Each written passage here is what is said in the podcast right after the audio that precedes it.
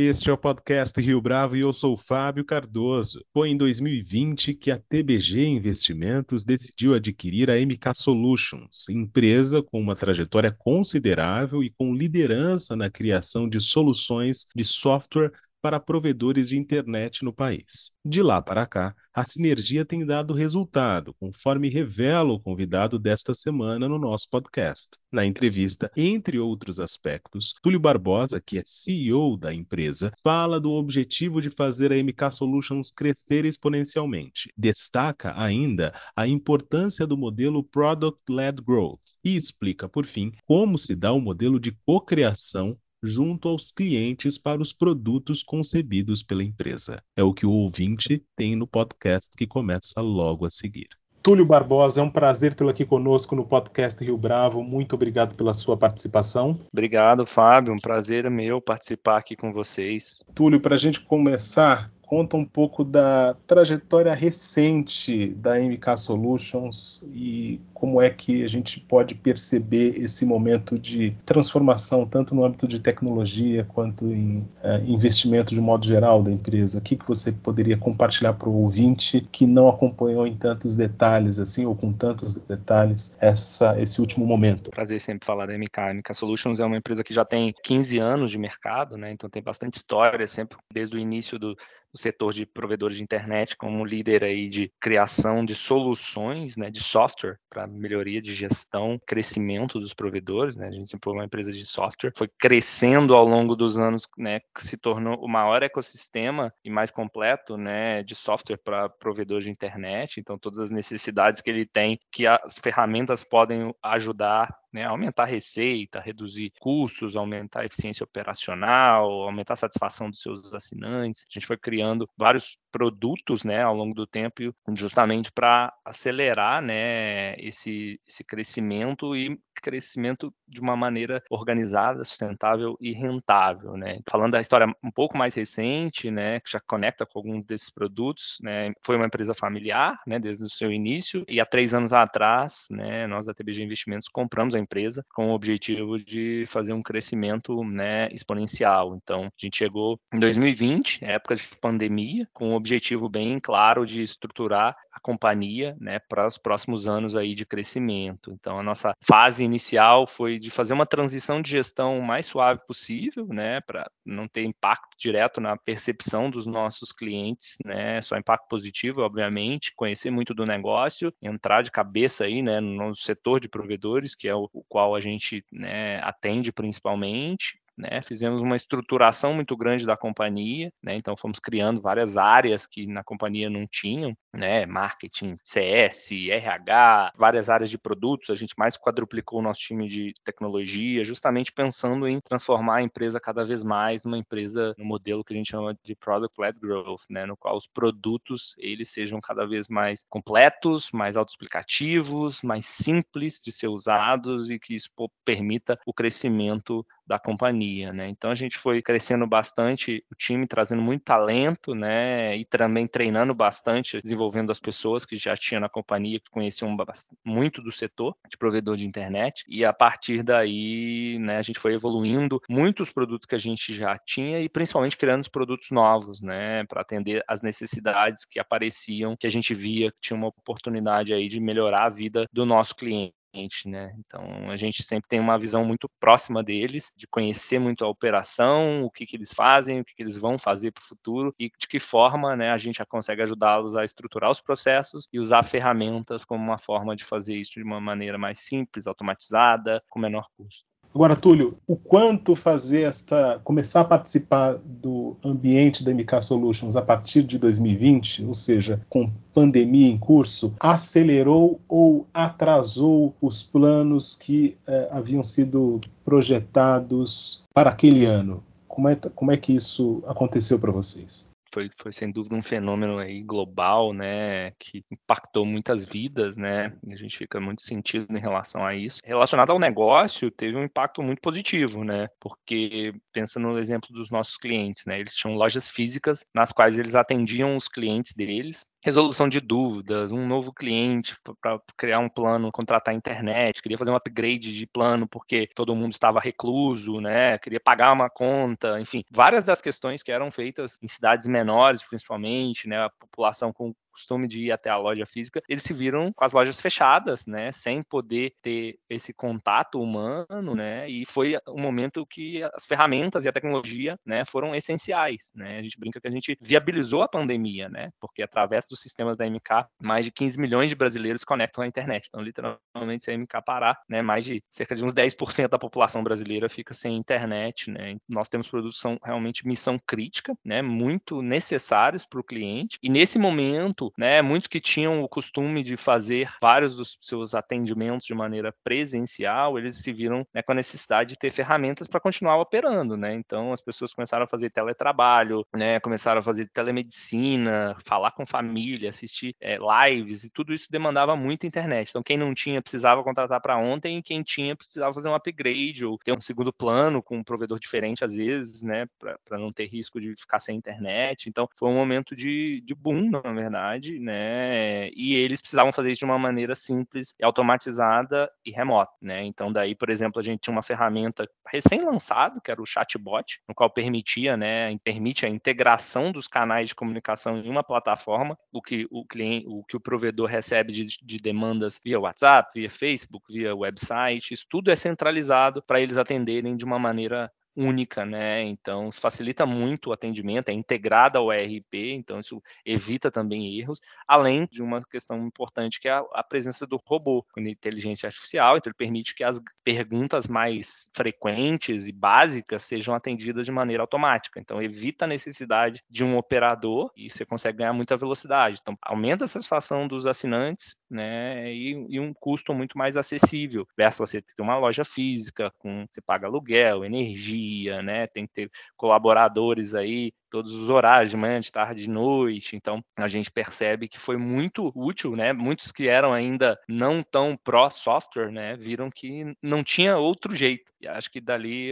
para frente a adoção de software nas companhias foi só aumentando, né? E é, um, é, uma tendência que a gente vê que não tem volta, né? A tendência é ter cada vez mais processos padronizados, o cliente poder se autoatender, né? E para isso precisa de tecnologia, precisa de software. E é isso que a MK faz. Você mencionou o chatbot, Túlio. Como é que se alcança uma solução como essa? Como é que se desenvolve um produto assim, pensando nas características dos clientes e principalmente na demanda por esse tipo de produto? Leva a gente para esse cenário aí em que as coisas acontecem a gente tem uma proximidade muito grande com os nossos clientes, né? Inclusive prospects, né? Clientes que a gente está discutindo uma eventual parceria, para entender, né, como funciona a operação deles, o que, que eles né, estão pensando para o futuro, necessidades, novos negócios. Então a gente acaba co-construindo, né? A gente recebe muita sugestão. A nossa base né, são mais de 15 mil usuários né, dos produtos, então tem muita gente sempre sugerindo coisas que eles acham que poderia existir né, para simplificar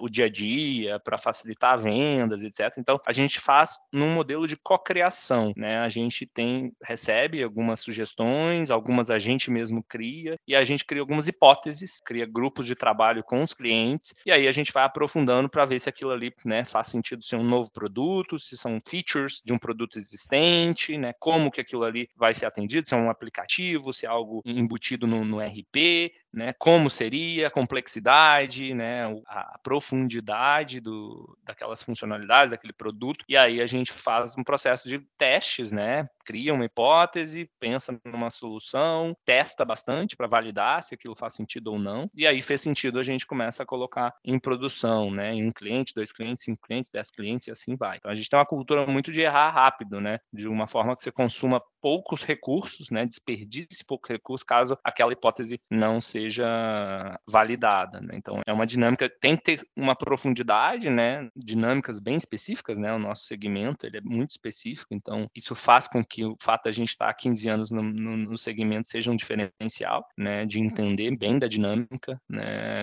é muito difícil um software de, de prateleira, de mercado conseguir atender o nosso segmento porque é muito específico, né, e não atende, né, um software padrão não atende, então a gente cria esse software que ele tem muitas das particularidades do segmento como um todo. É, ele é um software padrão, mas para, né, que atende muito bem esse segmento. Inclusive pode atender outros segmentos, né, porque são muitas funcionalidades, por exemplo, do RP, né, tem o modo financeiro, o modo de estoque, o um modo de workspace, que é atendimento ao cliente. Então são vários módulos que vários segmentos de empresa, não só de telecomunicações, precisam ter, né, para atender seus clientes. Então, a gente sempre cria produtos que sejam mais amplos possível, mas guardando uma certa especificidade do setor e isso permita ele ter esse diferencial. Mas resumindo, está muito próximo do cliente, né? Tentar adivinhar menos, né? Conhecer junto, construir junto, testar, funcionou, segue, replica, não funcionou, volta para para a prancheta, ajusta, testa de novo, não funcionou, em alguma hora a gente vai chegar nas melhores respostas. Túlio, você mencionou a importância do erro rápido, ou citou o erro rápido, a gente erra rápido, você disse. Qual é a importância do erro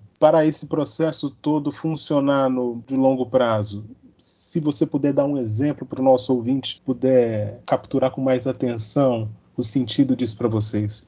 Claro. A dinâmica do erro rápido é, né, a gente validar, criar uma hipótese e sem muitos recursos, às vezes sem inclusive programar, a gente conseguir testar se aquele conceito que a gente né, criou, aquela hipótese, ela faz sentido. Então, muitas das vezes não se precisa nem de muitos recursos, precisa mais de um ambiente de teste ou uma, um teste com seja o nosso cliente ou o cliente do nosso cliente, para ver como que ele interagiria com aquela solução e se aquilo ali resolve, né? Por exemplo, a gente criou um aplicativo que é o aplicativo CRM Plus, né? Ele é um aplicativo de CRM, né? Específico para o time de vendas, né? Para ajudar o provedor a vender mais. Então, o provedor dizia que ele, ele antes de fazer fibrar uma região, saber se tinha demanda. Então, por ele não chegar e passar toda a estrutura de fibra ali e depois não ter nenhum assinante interessado, ele teve um custo de capital muito grande. Era uma hipótese e ele queria captar esses leads, ir lá, validar e ter isso informatizado. Ele fazia isso muitas vezes no papel e caneta. Ele colocava um,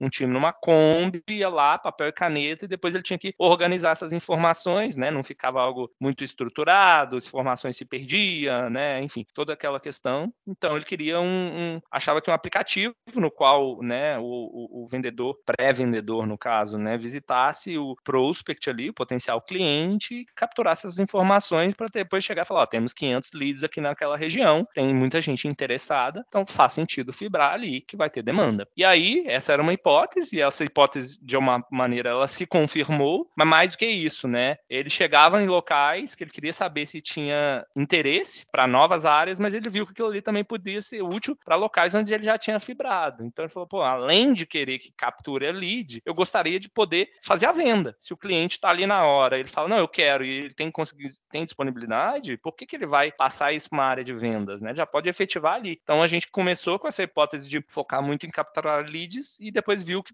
seria importante já dar a oportunidade de fazer a venda no próprio local. Então a gente criou mais, o produto foi ficando maior, né? Então ele consegue ver se tem viabilidade técnica na região, mostrar os planos disponíveis, o cliente fazer a compra, e ali ele já assina, inclusive, o contrato, né? Então, ficou um produto muito mais completo. Então, isso, sem dúvida, fez com que o produto tivesse, inclusive, mais valor. Então, a hipótese inicial é que ele só queria captar leads, que seria útil, mas depois a gente viu que, na prática, o objetivo final dele sempre foi aumentar as vendas. Então, à medida que a gente vai construindo o produto, ele vai ficando mais robusto e atendendo mais necessidades. Então, essa é um pouco da, cultura da flexibilidade, né? De não ter que ter um, um, conceito que vai ter, ah, esse aplicativo aqui só vai capturar leads, né? Pelo contrário, o objetivo é aumentar o resultado e a satisfação do nosso cliente. E a gente foi aprendendo através de muitas interações, né? E vendo que os clientes que estavam usando para capturar lead e fazer venda estavam muito mais satisfeitos, né? Então a gente consegue ver que além disso, né, que a gente deve cada vez mais ir para essa linha de não só ter a informação, como como que isso ajuda realmente a gerar retorno para o provedor de uma maneira objetiva, né, que nesse caso é a venda. E quais têm sido as demandas mais é, frequentes na história ou na trajetória recente da MK Solutions dos clientes em relação a software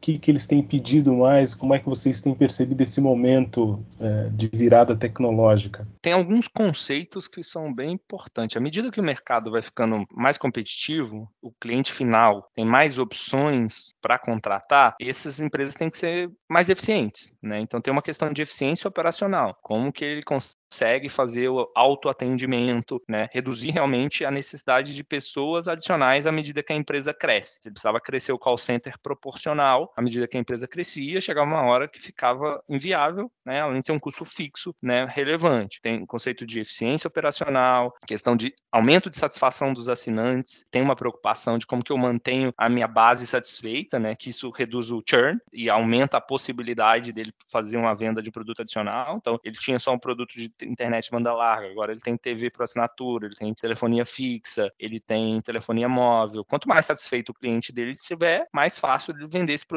adicional ou ele indicar para um amigo, né, um conhecido. Então, tem essa preocupação, né, de fazer uma, um atendimento muito rápido, que é inclusive um dos diferenciais deles em relação às grandes operadoras, né, que permite aí a sustentabilidade da empresa, potencial de crescimento. E outro ponto que eu acho bem importante é em relação a esse momento de mudança, né, macroeconômica, né, gente está vivendo aí um cenário de inflação é, razoavelmente alta e principalmente custo de capital cada vez mais alto, né? Então, para ele tomar decisões né, de novos projetos, é, novos investimentos, ele tem que ter bastante cautela, tem que fazer bastante conta. Então, a gente vê que a parte financeira tem sido cada vez mais crítica, né, para eles e está no top of mind aí das preocupações. Então, a gente, por exemplo, desenvolveu recentemente uma ferramenta, né, que é o NConnect Pay, que na prática ajuda muito os provedores, né, a fazer uma, o seu processo de cobrança de uma maneira muito mais simples, automatizada, né, e integrada ao ERP, né, que muitas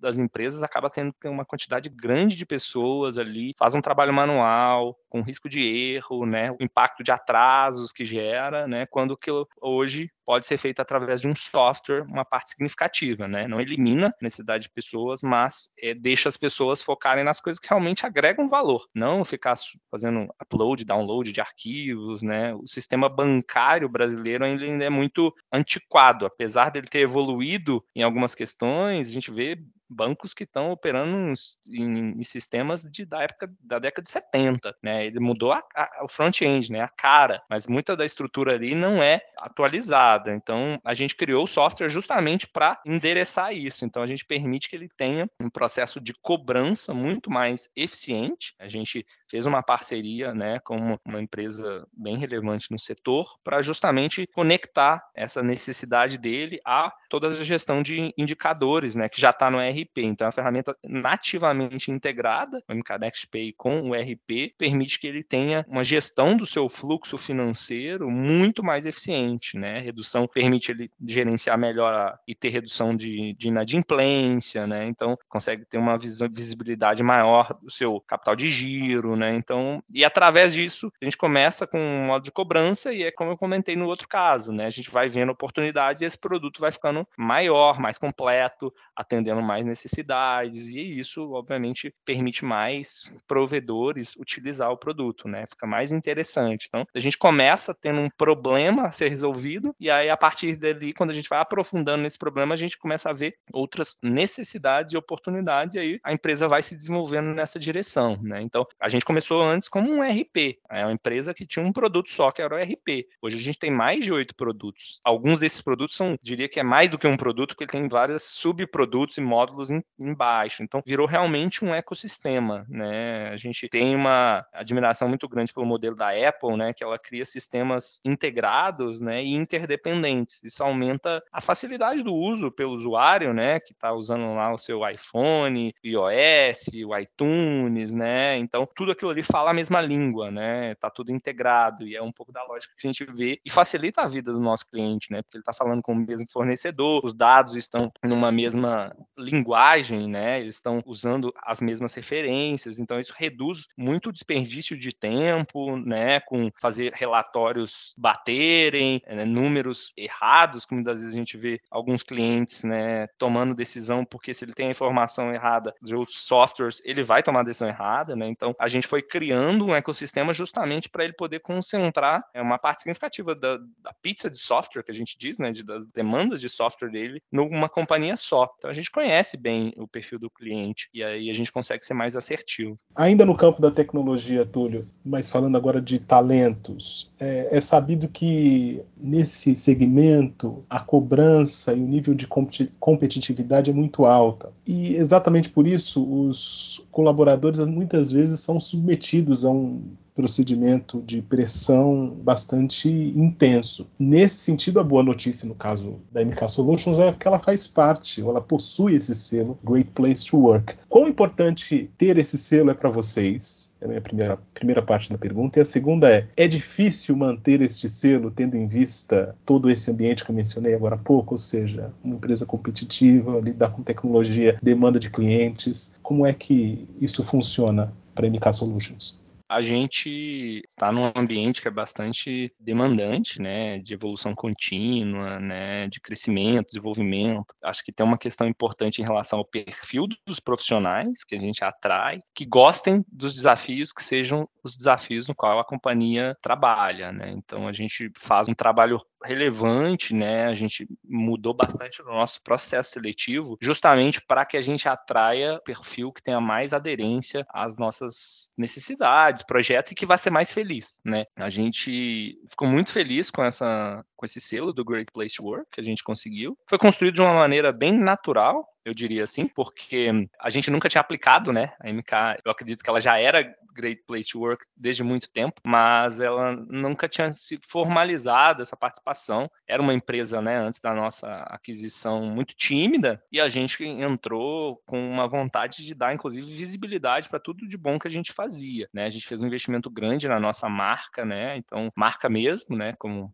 marca MK, a gente fez um rebranding, é, começou a se posicionar cada vez mais né, na imprensa, nas associações, para demonstrar né, o que, que a gente estava fazendo e iria fazer para o futuro. Né? Então, eu acho que a gente sempre trabalhou num ambiente muito legal, assim, né, muito positivo. Existe um, um, clima de cooperação, né, colaboração muito forte na companhia, e acho que isso permitiu, né, um foco em resultado. A gente tem alguns princípios, né, foco no cliente, em fazer de uma maneira simplificada, sempre inovando, né, e buscando resultado. A gente é bastante objetivo em relação a isso, porque, né, é o que move uma companhia, né, atingir seus resultados. Sabemos que existem desafios, alguns projetos podem levar um pouco mais de tempo menos, mas a gente tem um objetivo claro, né? A gente busca, acaba atraindo pessoas bastante ambiciosas no sentido de querer crescer, construir uma carreira, escrever uma história, né? Que querem construir um legado. Então são pessoas que tendem a ter esse perfil. Então a gente né, fez essa, esse participou desse processo e acabou recebendo o selo aí de Great Place to Work. É uma honra e também uma responsabilidade de manter e não só manter, né? Como continuar evoluindo, né? A gente, apesar de ter 15 anos de empresa, a gente brinca que a gente ainda é uma startup. É uma startup que já deu certo, né? Já tem cliente, já tem produto, já tem reputação, mas assim, estamos longe de chegar onde a gente realmente quer, né? Temos um nível de cobrança e senso crítico muito apurado, mas com um tom positivo, né?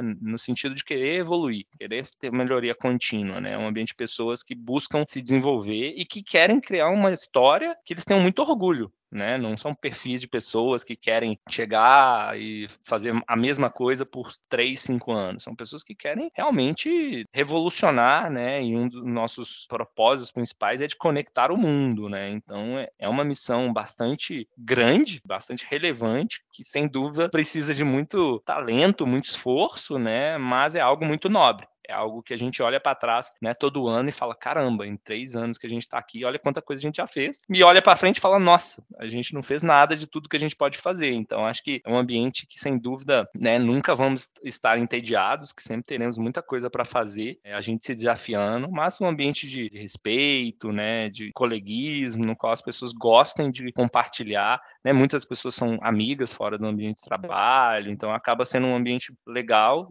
né, intenso, mas mais positivo. Falando em desafio, Túlio, última pergunta aqui. Qual é o principal desafio agora para o ano de 2023 que a MK Solutions encara como grande ponto e a partir desse buscar mais crescimento? Acho que tem uma questão do cenário macro, né, que mudou. Né? Antigamente a internet banda larga ela era um luxo para poucos. Teve uma corrida muito forte dos provedores para ajudar a fibrar né, e, e, construir né, outras, outras tecnologias para poder gerar essa internet banda larga. Em poucos anos, né, impressionantemente, conseguiu se atingir praticamente todo o Brasil. Hoje, né, áreas que não tinham nenhum provedor, hoje tem dois, três, cinco, dez, dependendo. Então a competição ficou muito mais acirrada, então surge a necessidade de inovar, seja para lançar novos produtos, né, para a empresa continuar crescendo, seja para melhorar sua eficiência operacional, né, conseguir fazer mais com menos, conseguir fazer processos repetitivos de uma maneira mais automatizada, através de software, etc. Tem essa questão né, do custo de capital mais alto, então ele tem que ser muito cauteloso, um cenário de Selic aí na faixa de 14%, o custo de capital desses clientes vai acima de 20%, dependendo, 30% ao ano, né, então para um projeto ser rentável, ele tem que dar um retorno muito acima disso, né, e é empreendedorismo, né, então tem risco, tem que ser muito mais cauteloso para escolher quais são os grandes projetos, né, ou quais são os projetos de investimento. Então tem um foco muito grande em manter a sua base de clientes satisfeita para que isso permita a criação de novas linhas de negócio, atração de novos clientes e coisas do tipo. Então, como a gente é muito conectado a eles, né, a gente acaba suportando os clientes nas suas principais prioridades estratégicas, né? Então, é natural que o ambiente como um todo fica mais competitivo, né? Existe uma uma preocupação maior com custo, coisas do tipo. Antes era um, um objetivo muito de crescer bastante, talvez até a qualquer custo, para poder ocupar um espaço vazio. Hoje já é crescer onde tem uma oportunidade muito clara e organizar muito bem a casa. Então são dinâmicas diferentes, né, nesse próximo ano aí, nesse ano de 23 que a gente vê mudando, mas sem dúvida no ambiente de telecomunicação e, e utilities, né, porque ele vira um provedor de utilidade pública, né, então eles estão conectados, queira ou não, com telecomunicação, alguns já começam a se envolver relacionado à energia solar, que ele está dentro da casa do cliente, né? Então ele tem esse contato. Se ele tiver uma relação muito forte, ele pode, sem dúvida, desenvolver novos produtos e serviços. E é aí que a gente quer estar tá próximo. E também, né, nosso é o segmento principal, mas nós da MK estamos abertos e olhando para vários outros segmentos também, né, de uma maneira para ampliar o nosso mercado endereçável, poder investir cada vez mais no crescimento da companhia. O quanto vocês estão projetando crescer para o ano de 2023? Nós estamos ainda na fase é, de conclusão de planejamento. Tiveram algumas mudanças, alguns novos projetos que surgiram. Então, esse número ainda não está fechado, mas sem dúvida a gente tem o objetivo de crescer bastante. A nossa operação é um projeto também de médio prazo, né? Então a gente está mais focado em ter os melhores produtos, as melhores soluções. E às vezes, quando ela vai ficar pronta, não necessariamente é algo muito rápido ou que a gente queira acelerar. A gente vê que às vezes é melhor lançar um produto muito melhor quando ele estiver pronto do que acelerar para lançar algo que ainda não esteja tão completo. Então a gente tem é, alguns projetos até levado um pouco mais de tempo do que o planejado, porque temos uma preocupação né, com a nossa reputação e de lançar produtos que sejam espetaculares. Né? O caso do Next é um deles. Então então a gente acabou segurando um pouquinho mais, porque a gente viu uma necessidade de fazer muito mais coisas e depois que lançou a gente vê claramente que foi uma decisão acertada, né? Então em software a gente olha ano calendário, mas a gente olha muito mais uma visão de médio prazo, né? Porque a gente lança um produto para que ele perdure aí por anos e até décadas, né? Então é, é importante fazer a pensa na lógica de um prédio, né? É importante fazer a fundação bem feita, porque você não faz a fundação bem feita, não adianta construir 10 andares e ver que tem demanda para 50, mas a fundação não vai aguentar. Então a gente é muito diligente e responsável em relação a isso para que os nossos passos sejam sempre sólidos e para frente, né? Mas estamos bem otimistas aí que esse ano tem muita coisa boa para acontecer, já começou, né? É muito legal, com o pé direito, mas o melhor, sem dúvida, ainda está por vir. Túlio Barbosa, foi um prazer tê-lo aqui conosco no podcast Rio Bravo. Muito obrigado pela sua entrevista. Foi um prazer todo meu. Sucesso para vocês aí. Foi muito bom participar aqui. Um grande abraço. E esta foi mais uma edição do podcast Rio Bravo. Ouça, comente e compartilhe. Gostou da experiência? Nós da Rio Bravo estamos aqui para lhe oferecer o conteúdo mais adequado para a sua melhor tomada de decisão. E no site www.riobravo.com.br você conhece mais a respeito da nossa história. No Twitter, o nosso perfil é @podcastriobravo.